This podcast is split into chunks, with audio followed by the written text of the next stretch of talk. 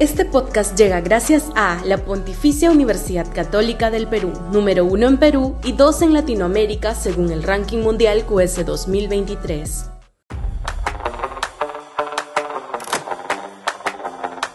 Boluarte y Porqui bombardean a la derecha.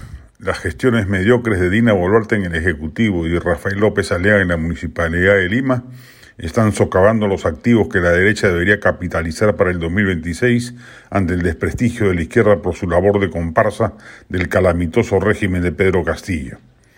Es claro que los conceptos de izquierda y derecha pueden ser diáfanos para un analista político o un politólogo, pero son imprecisos y difusos para el ciudadano común y en esa medida las encuestas que miden ello deben ser tomadas con pinzas, pero es una constante en todas las encuestas que la mayoría del país se define de centro, seguido de la derecha y muy por detrás de la izquierda.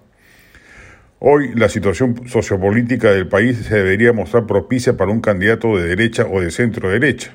Según todas las mediciones de la opinión pública, el principal problema nacional es el de la delincuencia y en esa dimensión la derecha brilla por una imagen de mayor eficacia respecto de la izquierda, a la que más bien se la ubica más cerca del desorden y del caos. Los candidatos que lo sepan aprovechar capitalizarán votos.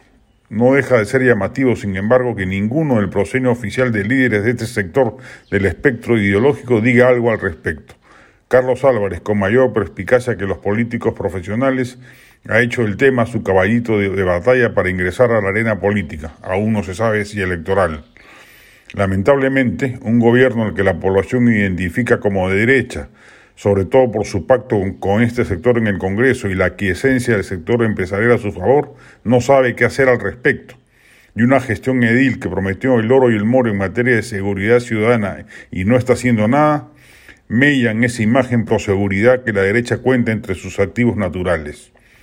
La torpeza de la derecha le está abriendo el camino no a la izquierda, sino a algo peor, a un anti-establishment impredecible y altamente riesgoso por las consecuencias sociales, políticas y económicas que podría tener dicho desenlace de plasmarse en la próxima contienda electoral.